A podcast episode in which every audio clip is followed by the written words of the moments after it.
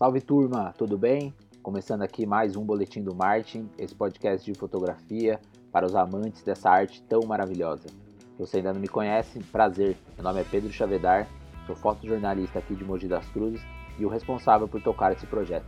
Se você ainda não ouviu os nossos outros episódios, te convido a ouvir depois que esse aqui acabar.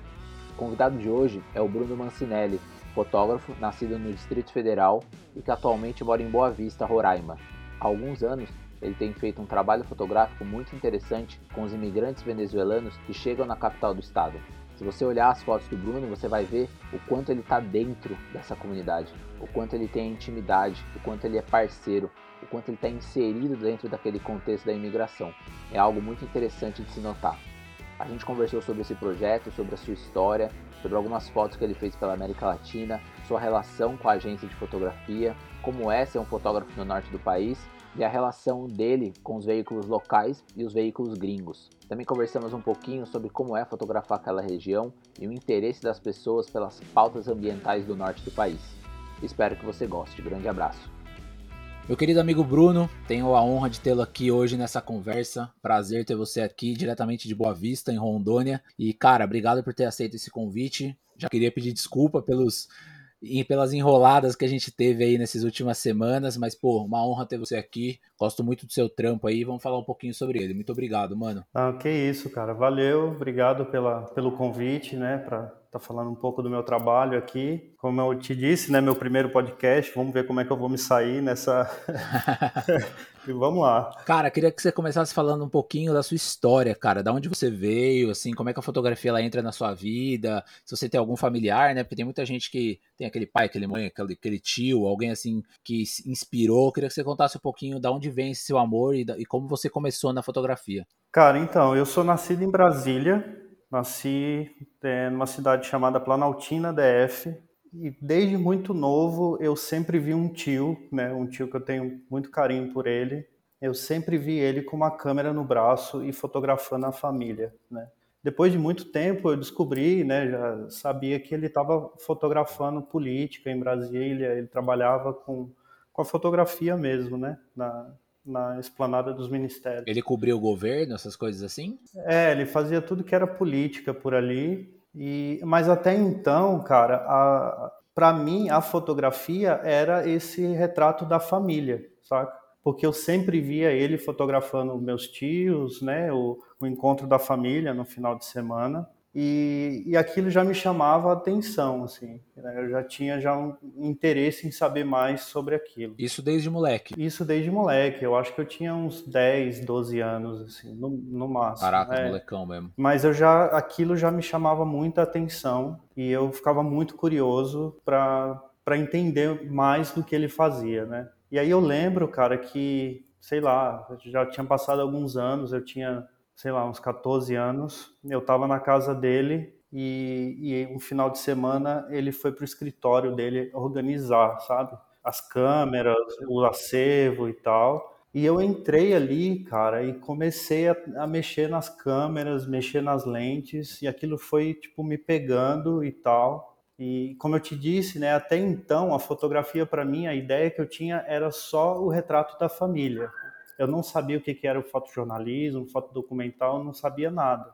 E aí eu comecei a folhear alguns livros e olhando ali, tentando entrar naquele universo. E, cara, de repente eu abri um livro, eu não sei de qual fotógrafo que é, mas eu comecei a folhear e aquilo me impactou e eu falei, cara, é isso que eu quero. E aí não mudei, assim, na, a minha ideia depois disso, sabe? Não comecei a pensar em outras possibilidades na minha vida a não ser a fotografia. E foi assim, cara. Nessa época você ainda não fotografava, você só tinha esse seu tio e tal, você ainda não tinha pegado uma câmera, clicado, nada disso. Cara, não, porque eu, eu os meus pais eram, eu sou de família muito pobre, né? Uhum. Então eu não tinha condição de, de comprar uma câmera, não tinha condição de pensar na possibilidade de ter uma câmera para sair fotografando. Tanto que depois desse dia, né, que eu entrei no escritório dele e eu comecei a, a folhear os livros e aquilo começou a me, é, me impressionar, né, de uma certa forma, eu lembro que quando eu saí dali, o filho dele tinha uma câmera velha, tipo essas câmeras de plástico, sabe? Uhum. E eu pedi para ele emprestado essa câmera,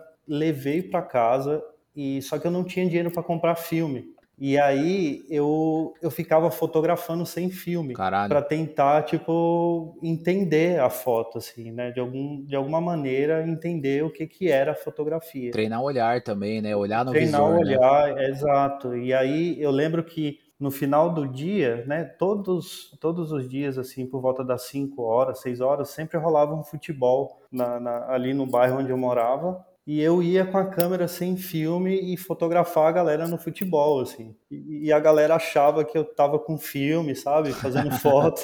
Eles faziam pose e que tal. Fantástico. E o que era muito doido e o que para mim, que eu acho muito impressionante na, na fotografia é essa relação, né, que você tem com o outro, né? Total, essa troca, né? Exatamente. Que nesse momento eu comecei a perceber isso, né? Quando eles pediam para eu fazer uma foto deles, né, dali jogando futebol, a minha câmera sem filme, existia essa troca, né? Eu até pedi para eles, ó, oh, faz essa pose, faz isso, e eu, e eu fotografando, cara, sem filme, sem nada, e mas só para ter aquele sentimento ali de estar tá com uma câmera na mão e, e fazer a foto. E aí, cara, o negócio foi crescendo, foi crescendo de uma tal forma que eu, é, tipo, não me via assim, é, fazendo outra coisa, não me, não conseguia pensar em outra profissão, sabe? E aí eu lembro que com o tempo eu consegui juntar uma grana, comprei a primeira câmera. Tipo, era muito complicado para mim entender o que era fotometrar uma câmera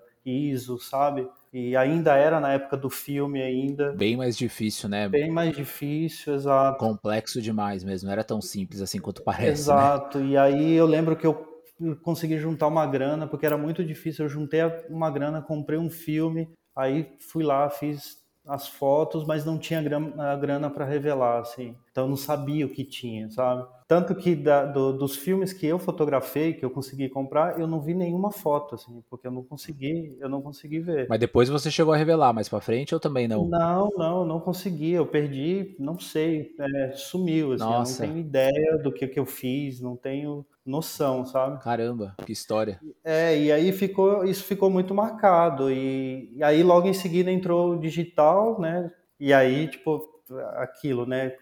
Vou ralar, vou comprar uma câmera e vou tentar fotografar, porque ali eu já consigo ver na hora. E cara, eu lembro que quando eu consegui juntar a primeira grana, assim, comprei uma câmera digital e fiz a primeira foto e consegui ver o que eu fazia, cara, foi muito massa, assim, porque aí aumentou mais esse sentimento, sabe, da fotografia. Aí mudou, cara, mudou totalmente a chave e eu falei, ah, né? Você lembra o que você fotografou nessa primeira vez aí? Cara, eu lembro, eu fui, é, nessa época eu já estava morando em São Paulo, em 2004, eu comprei uma câmera e foi muito louco, porque eu comprei a câmera e comecei a procurar possibilidade de fotografar, porque naquele momento eu já entendia que eu queria fazer o fotojornalismo. Isso já estava claro.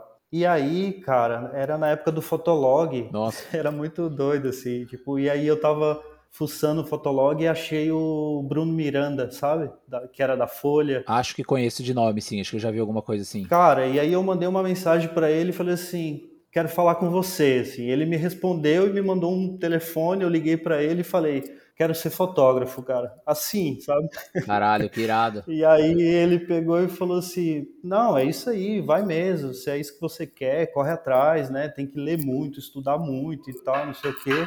Mas você vai conseguir é, fotografar, né? Tipo, e aí eu, ele me indicou, cara, a Futura Press para começar a trabalhar. E aí eu liguei para a Futura Press, e aí os caras falaram assim: ah, vem aqui no escritório e tal, pra gente te conhecer e tal. E aí eu lembro, cara, que eu fui lá e eu acho que o editor lá era até o Sérgio, alguma coisa assim. E aí ele perguntou para mim assim: "Você já fotografou?" Eu falei: "Não, cara, nunca fotografei, tipo, eu tô começando agora". E aí, meu, ele puxou a cadeira e falou: "Senta aí". E aí começou, cara, me ensinar tipo assim, na hora, assim, sabe? Caralho, tipo, que foda. É, fotometrar, tipo, né? É, ISO. Mas já no digital, isso? Isso já no digital. Nossa, que foda isso, cara. E essa ideia, assim, senta aqui que eu vou te ensinar, me ensinando. É, criar os metadados, sabe? Usar o FTP. Sim, sim. É, me dando dica de pauta, sabe? Coisas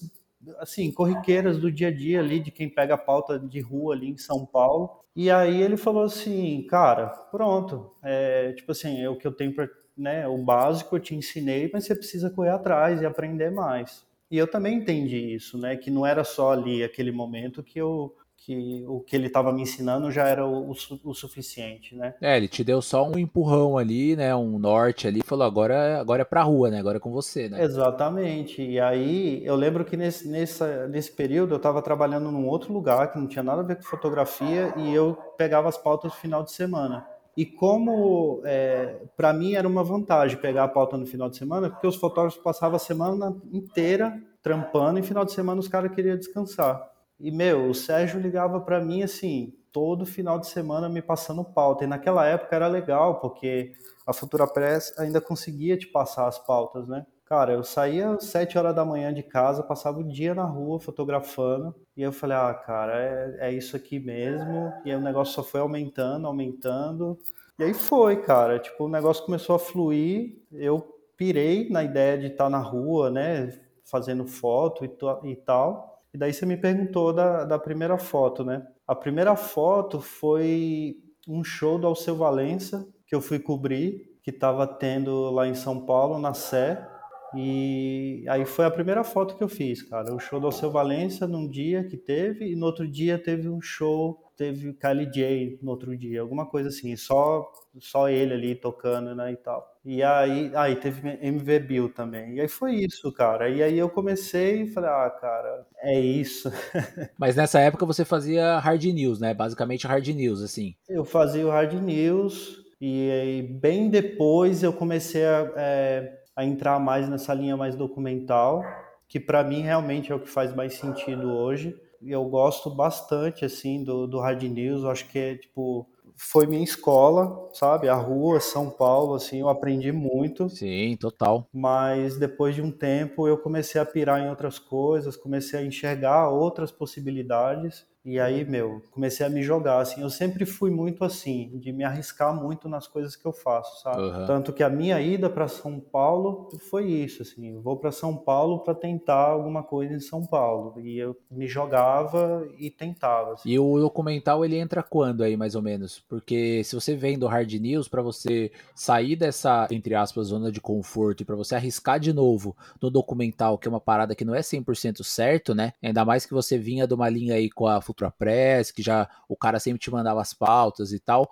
Como é que você decide aí se aventurar novamente, né, que nem estava falando de arriscar, na questão do documental? Teve algum motivo? Foi um desejo seu? Foi uma questão de mercado? Como é que você migrou do hard news para o documental? Eu acho que ele foi aos poucos acontecendo, mas isso tem muito a ver com aquela ideia que eu te disse desse contato com, com o outro, né, com essa troca. O hard news, ele é, é tipo muito tudo muito rápido, né? Então, eu comecei por volta de 2008 fazendo é, pequenas pautas assim, é, sair e falar assim, é, hoje eu vou tentar fazer uma história diferente sobre uma família, né? Um pouquinho maior, né, com mais peso, Exatamente. informação, e tal. O que, que eu fazia? Eu ia, eu, eu, lembro que eu fui fazer foto de uma, uma senhora que morava ali é, perto da minha casa na época e aí a minha ideia era tentar passar mais tempo com ela, ouvir mais da história dela e tentar registrar o dia a dia, sabe?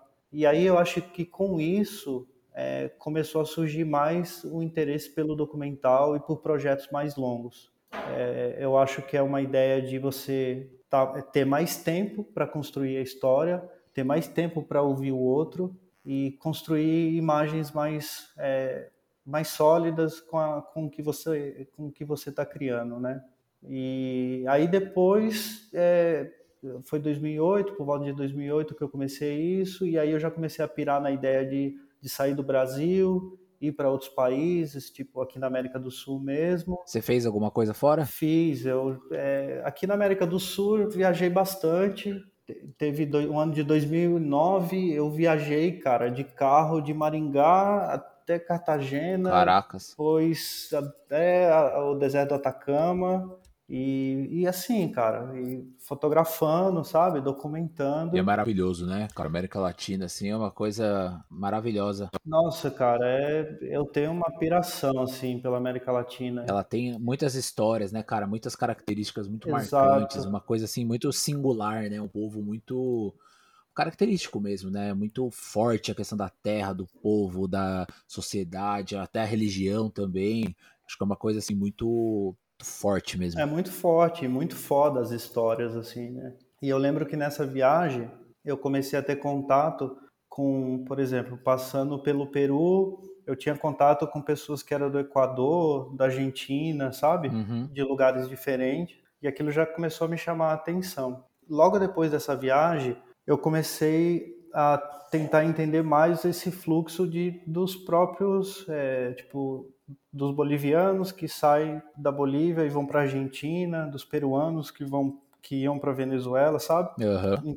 tentar entender um pouco isso. E aí eu comecei um, um, projeto por volta de 2012 na Patagônia, que era um, é uma comunidade boliviana que tem lá, que eles vão para a Patagônia, na, na Argentina, e eles têm, eles produzem tijolos lá. E eles são muito fortes lá com isso. E aí eles mandavam tijolos para o Chile, até para o sul do Brasil eles mandavam tijolos, assim, e é uma comunidade muito grande. E você ficou lá durante um tempo? Eu fiquei um tempo lá, assim, eu fiquei entre idas e vindas, assim, sei lá, um, um ano e meio, dois, assim, sabe? Caramba, bastante, bastante. É que eu ia, ficava um pouco, depois voltava e ficava nessa.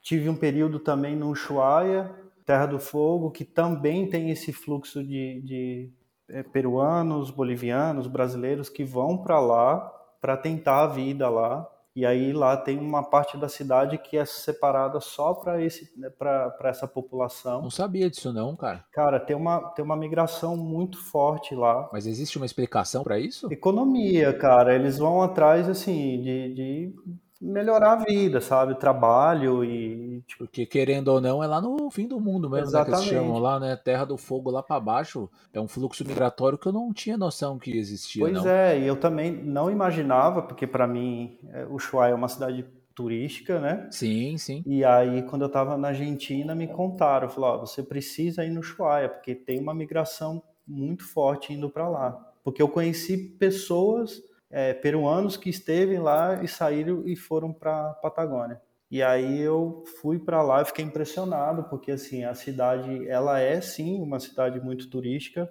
Você você tá lá, você vê é, japoneses, americanos chegando lá, sabe, para conhecer a cidade.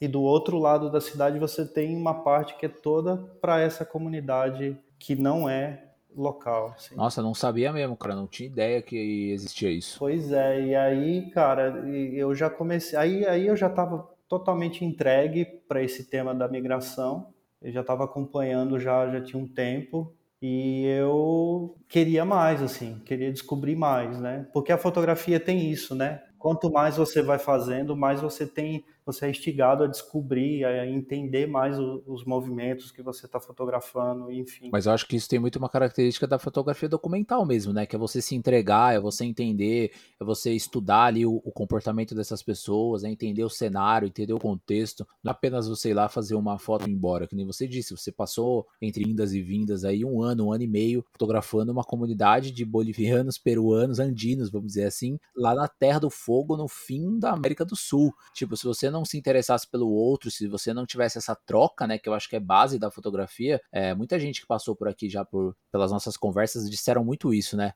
de ter essa troca, né, de conversar, de se aprofundar principalmente no tema, né, porque senão fica uma coisa muito rasa e o contexto é muito maior, né, não é só a foto pela foto, tem a história, tem a imigração, tem o motivo, tem o dia a dia, tem muita coisa envolvida. Não, com certeza, e eu, eu eu lembro que assim, o meu período na Argentina, né, ali na Patagônia, foi um período que eu lembro que eu chegava, primeiro eu construía um, um relacionamento com as pessoas que estavam ali, sabe, para tentar entender de uma forma mais não só chegar e fotografar, mas né, de uma forma mais dentro do assunto que eu queria. A foto é só depois, né? A foto é só depois, exatamente. E aí tinha e isso funcionava e funciona muito bem, assim, porque acho que tudo que eu faço eu já tenho meio que essa característica, né, de tentar me aproximar é, das pessoas para ganhar essa confiança, para quando a foto acontecer, já acontecer de uma maneira, como que eu posso dizer? Natural mais, mesmo, né? Mais natural. Mais autêntica, exatamente. né?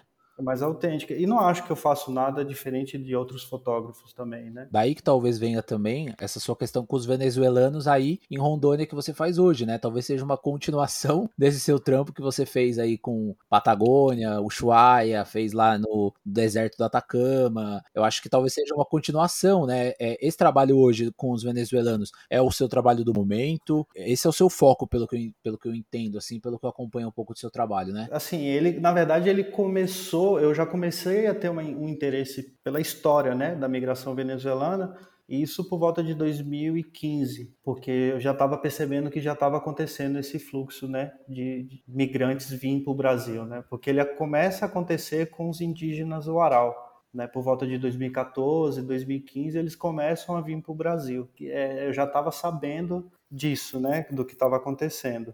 Em 2015, eu tava no, eu fui para o México, fiquei uma semana no México trabalhando, também com a migração lá. E aí eu conheci um venezuelano. E aí ele me contou da situação que estava a Venezuela, e, né, e ele já tinha, já estava me contando do que poderia acontecer no futuro, isso em 2015.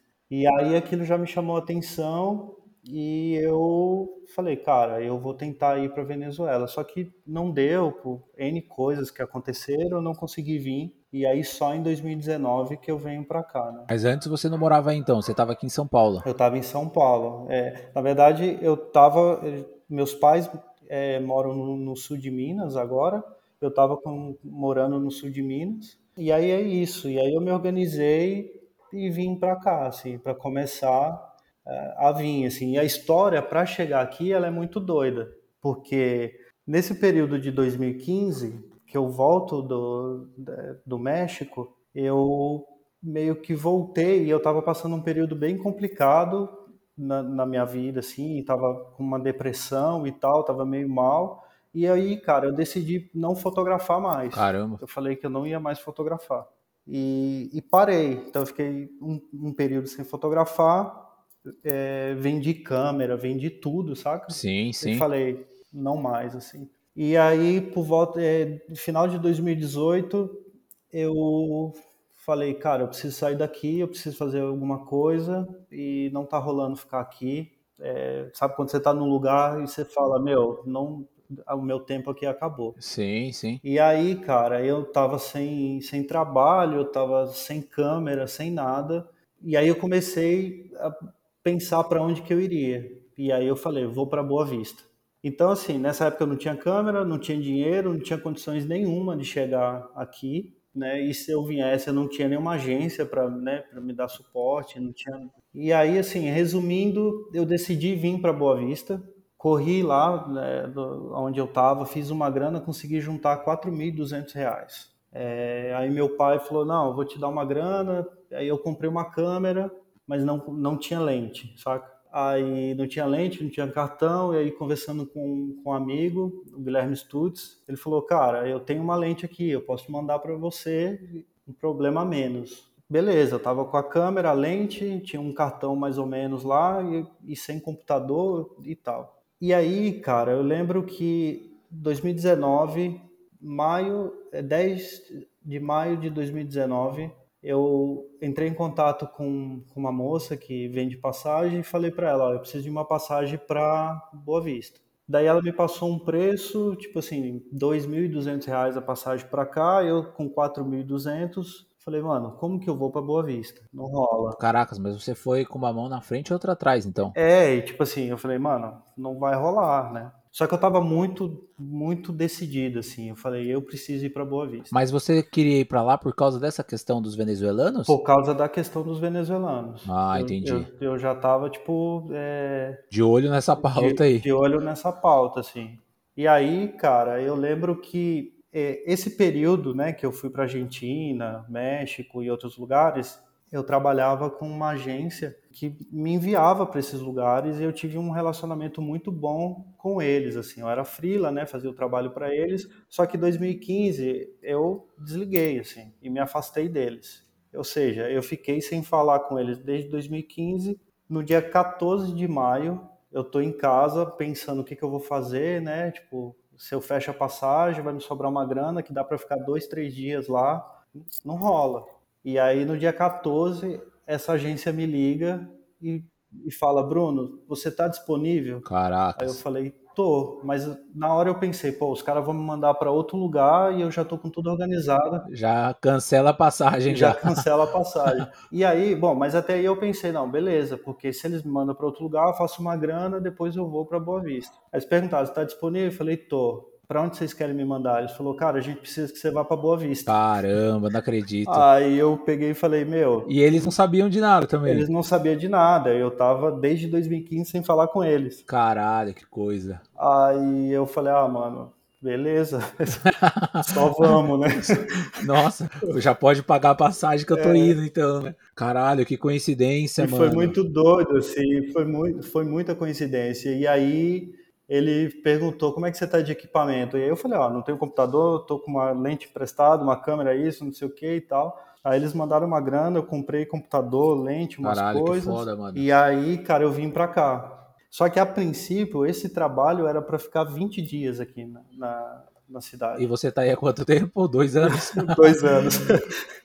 da onde veio essa sua vontade de fotografar os venezuelanos? Por causa da curiosidade mesmo jornalística? Você tinha algum objetivo com isso? Tem essa ligação com essa questão migratória? Por que assim você pensou nesse, nesse tema em si? Cara, eu pensei, é, o que me chama a atenção é Primeiro porque eu acho que isso é muito inédito no Brasil, assim, nos tempos de hoje, né? Sim, sim, verdade. E isso é uma coisa que, né, na época, no começo da migração, o Brasil foi, foi pego de surpresa. De repente, muitas pessoas entrando, entrando no Brasil. Entrando no estado que está totalmente distante né, dos grandes centros e tal. E que tem toda uma questão social aqui acontecendo. Exato. O próprio Estado em si, ele tem uma... uma ele não estava pronto para receber né, a quantidade de pessoas que passam por aqui. E acho que tudo isso começa a me chamar a atenção e fala e, eu começo a falar para mim mesmo, cara, eu preciso estar tá lá, assim. Um pouco da minha relação com o que eu faço é, passa por aí, assim, do desejo de estar perto daquilo que está acontecendo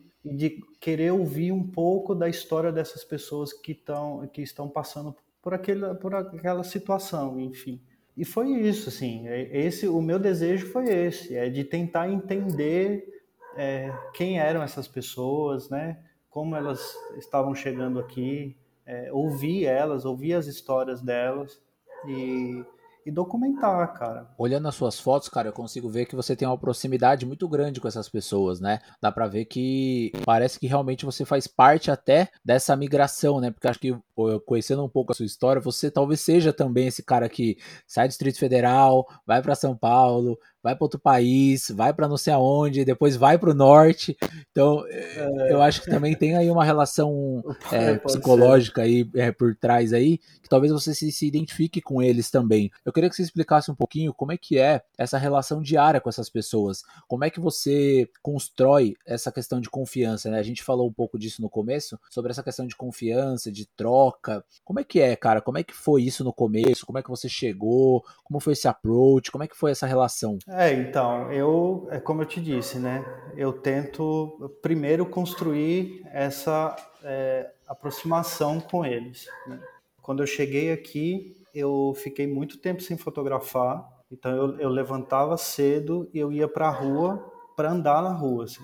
E aqui é, é, muito quente, cara. Aqui o calor é, é impressionante. Assim. É mais que Manaus e Belém? Dizem que Manaus é mais quente do que aqui. Nossa, porque em Manaus eu quase morri, é, cara. Meu Deus. Dizem que lá é mais quente. Eu não, nunca fiquei muito tempo em Manaus. Mas deve ser quente igual, né? Deve ser quente igual. Então, assim, eu passava o dia na rua tentando entender é, como que como que era a lógica, né, do, dos abrigos, é, saber onde eles ficavam, né, e tal.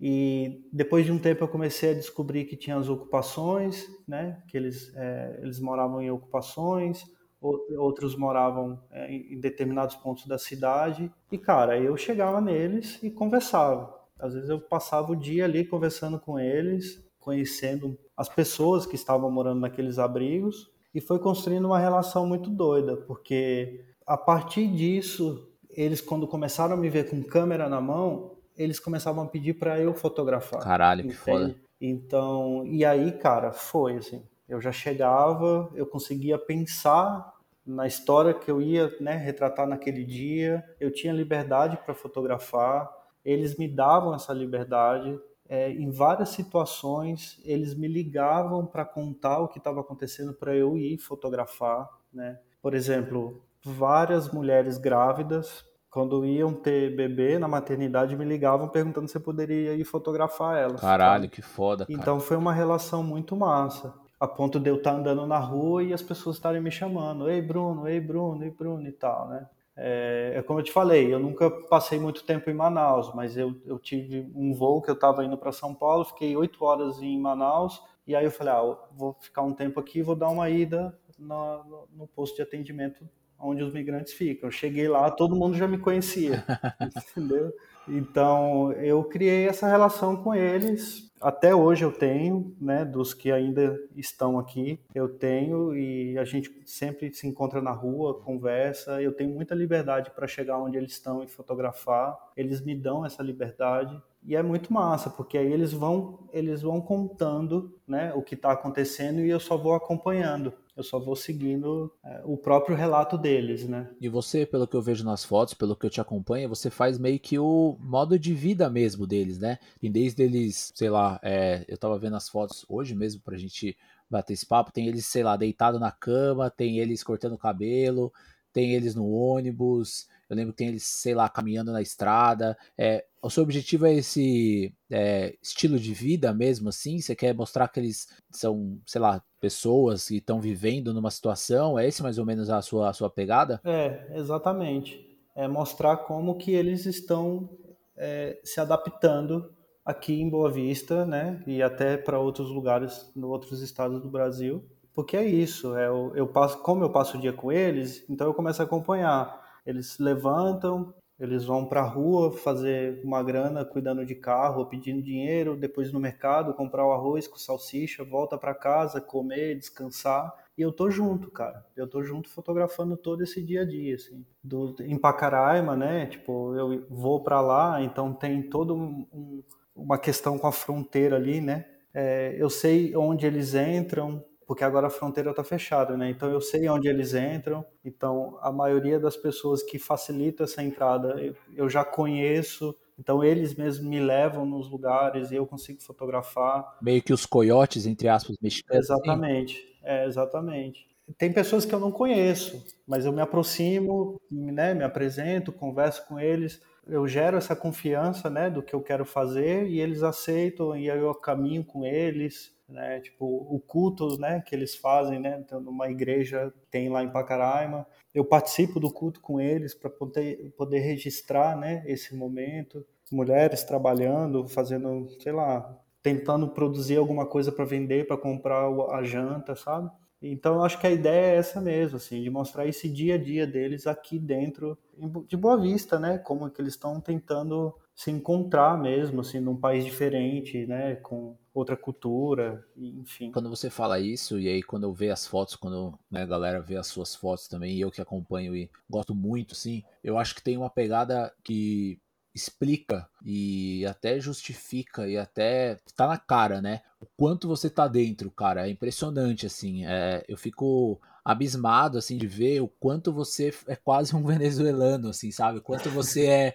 quase um parente, porque, cara, tem, tem foto, depois a galera, eu vou botar aqui no, na descrição do podcast o seu arroba pra galera ir lá acompanhar o seu Instagram e tudo. Cara, mas assim, tem a impressão que você é invisível ali, sabe? Que você tá tão dentro dos caras, que você tá tão próximo, que você tá tão íntimo, que os caras vivem entre aspas normalmente e você só aperta o botão. Eu não sei se eu não sei se você também tem essa sensação que eu tenho, é... mas assim, tem, eu tava, vendo uma foto aqui agora até cliquei aqui do culto que você falou. Cara, parece que você tá realmente que você é um fiel lá no meio dos caras. Tem um tiozinho aqui mexendo no celular, as crianças em cima ali do beliche, e tipo, parece que eles estão ali e você é um qualquer, sabe? Porque existe aquela questão da câmera, né? Quando a galera tá com a câmera, puta, A galera fica meio assim, tal. E aí, obviamente, existe a questão imigratória, né? Pô, ele vai tirar foto, tal, posso né, ter algum problema. Uhum. E assim, tipo, você é um venezuelano no meio dele, sabe? Isso para mim e para quem tá ouvindo a gente também, mostra o quanto que é importante a gente estar tá dentro do que a gente tá fazendo, né, cara? Quanto é importante a gente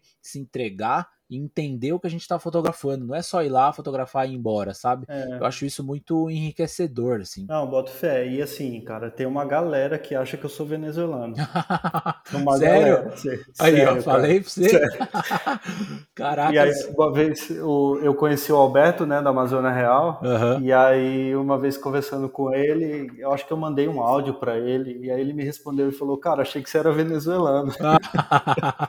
aí, tá vendo? É porque, porra, você tá dentro, tá junto com os caras, tá vendo? É isso. É, eu acho que é isso, cara. Essa, essa construção dessa, dessa de, de, estar mais próximo, assim, sabe? Deles ganharem essa confiança comigo. Me deu isso, eu acho. E assim, eu me sinto, assim, às vezes muito dentro do grupo, sabe? Deles, assim.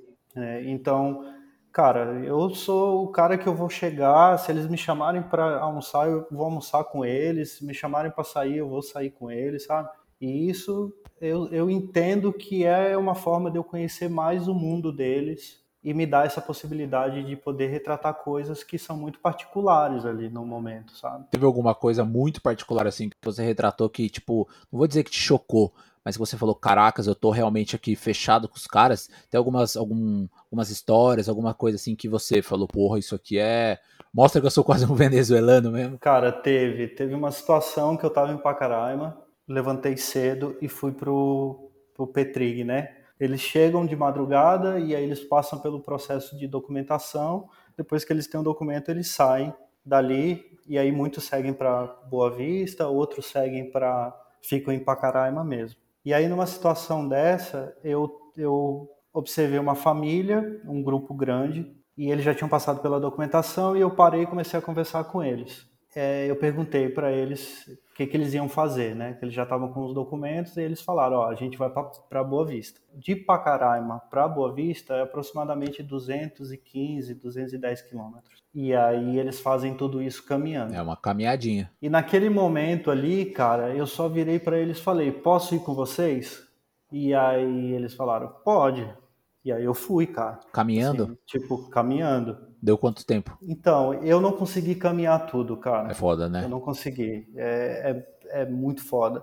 E eu, eu caminhei até. Eu caminhei 100 quilômetros. Fotografando, trocando ideia, entendendo ali. Exatamente, assim. E eu lembro que na hora, quando eu falei posso ir, eu consegui pensar, eu tenho uma grana aqui no bolso. Se der ruim. É, se der ruim, tal. Só que aí a gente andou até um certo ponto, parou num lugar e aí a grana que eu tinha, cara, eu comecei a comprar comida. Porque eu falei assim, bora comprar comida e a gente vai comer junto. E aí a gente comprou comida e seguiu.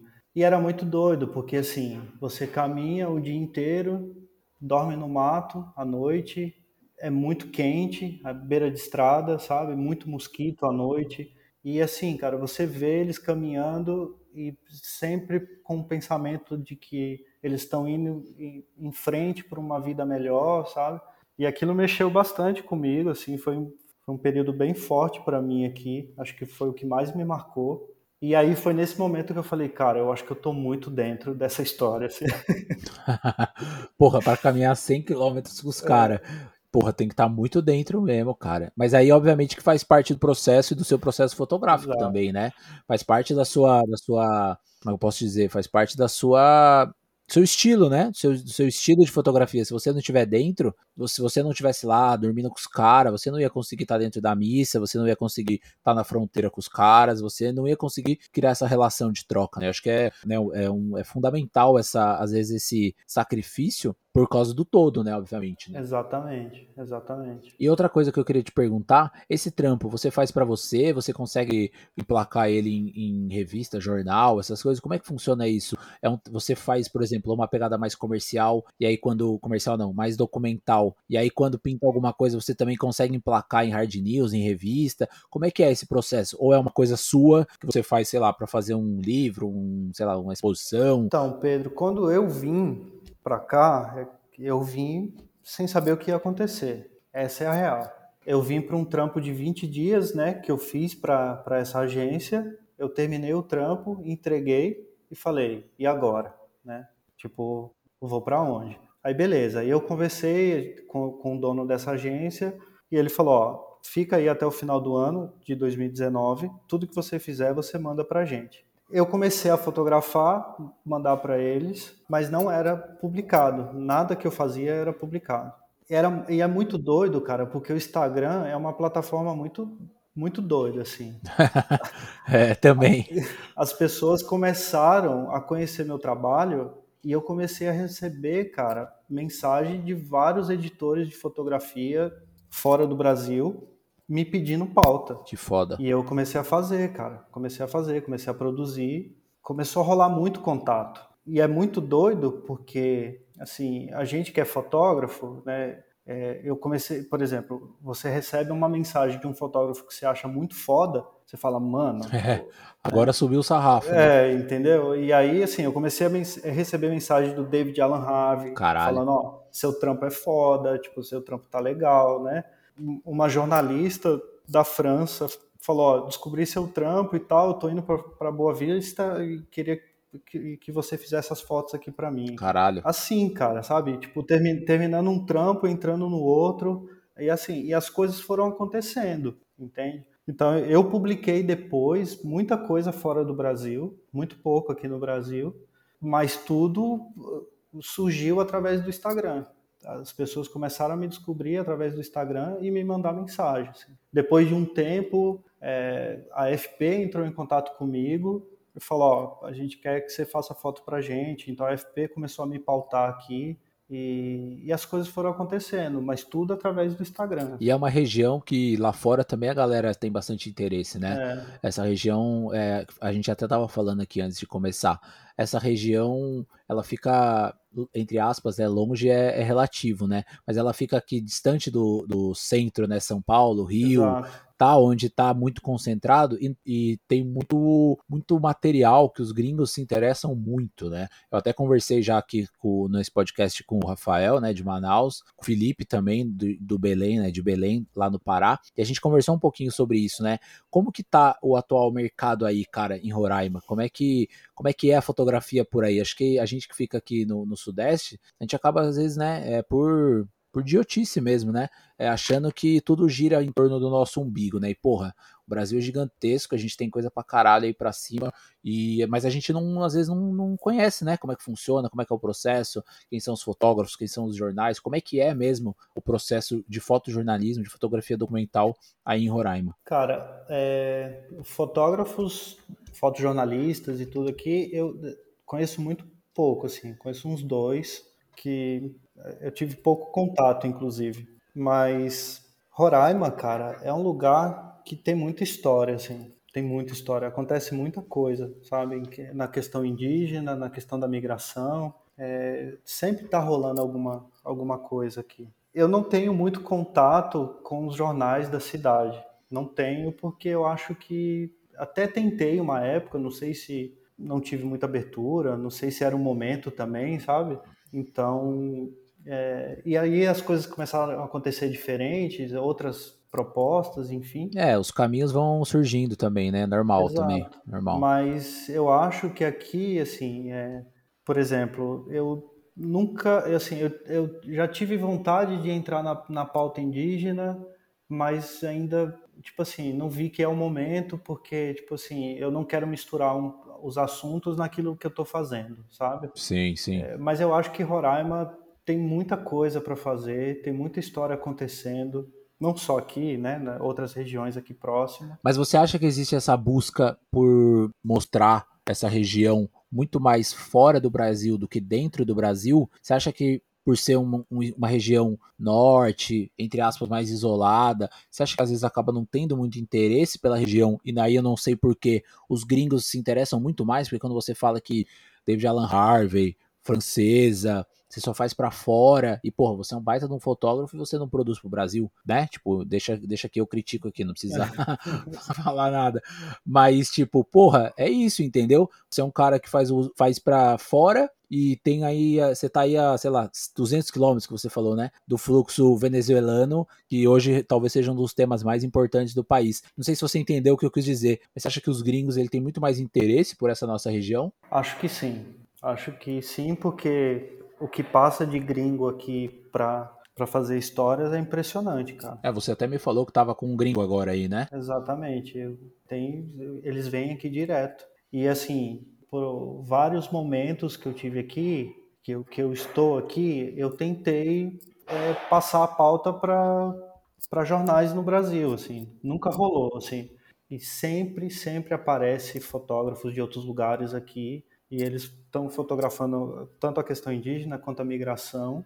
E, e isso é, é assim, é, eu acho muito doido, porque eles têm mesmo interesse, né, como você está comentando, porque eles, vê, eles estão olhando para Boa Vista é, de uma maneira diferente que de repente aqui no Brasil poucas pessoas estão vendo, entende? É, mas aqui tem uma questão também muito sulista também, né, cara? Tem uma questão que até a própria fotografia mesmo, ela fica muito concentrada na mão, nas mãos dos mesmos todas as vezes, e da mesma galera, e da mesma pauta, e do mesmo tudo, assim. Acho que também existe uma questão editorial aí, que os próprios veículos e tal, eles acabam não interessando, né, por uma questão talvez financeira, por uma questão editorial. Ah, mais fácil eu só falar do Rio, São Paulo, Brasília e Minas e no máximo, no máximo Porto é. Alegre e acabou, assim, sabe? Existe também aí, é que daí a gente vai entrar numa discussão é. muito grande, né? Mas existe aí também uma crise, uma crise do jornalismo, né? Enfim, mas eu acho que os gringos eles têm um olhar mesmo. Né? Acho que a região da Amazônia ainda impacta bastante eles, né? Essa questão ambiental.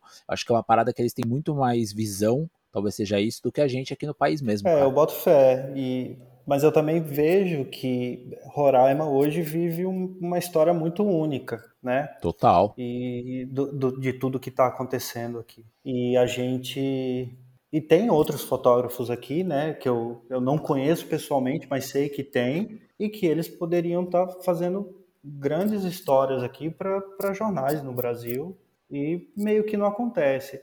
Até mesmo aqui, é, às vezes eu, eu, sempre levanto de manhã, vou ler as notícias daqui, é, eu não vejo muito, sabe, algumas coisas é, sendo contadas aqui. Então, é, que é o que eu, que eu, por exemplo, essa jornalista francesa que veio para cá, a Claire, ela, cara, ela queria saber tudo o que estava acontecendo, assim, tudo, sabe? Tipo, eu saía de uma pauta de manhã, já entrava em outra tarde, outra noite com ela, porque ela queria fazer tudo possível para contar do que estava acontecendo. Acho que a mentalidade é outra, né, cara? Infelizmente a mentalidade é. é outra mesmo, né? Os gringos eles têm uma um interesse muito forte por essa região e que infelizmente aqui a gente não não tem muito, né? É, e às vezes fica muito estigmatizado também, né? Só o índiozinho ali do Rio tal. Tem isso também, né? Às vezes a gente acaba caindo num clichê é. que, não, que não ajuda também no, no desenvolvimento é. da fotografia também, né? É, e, e, assim, falando da migração, é exatamente da,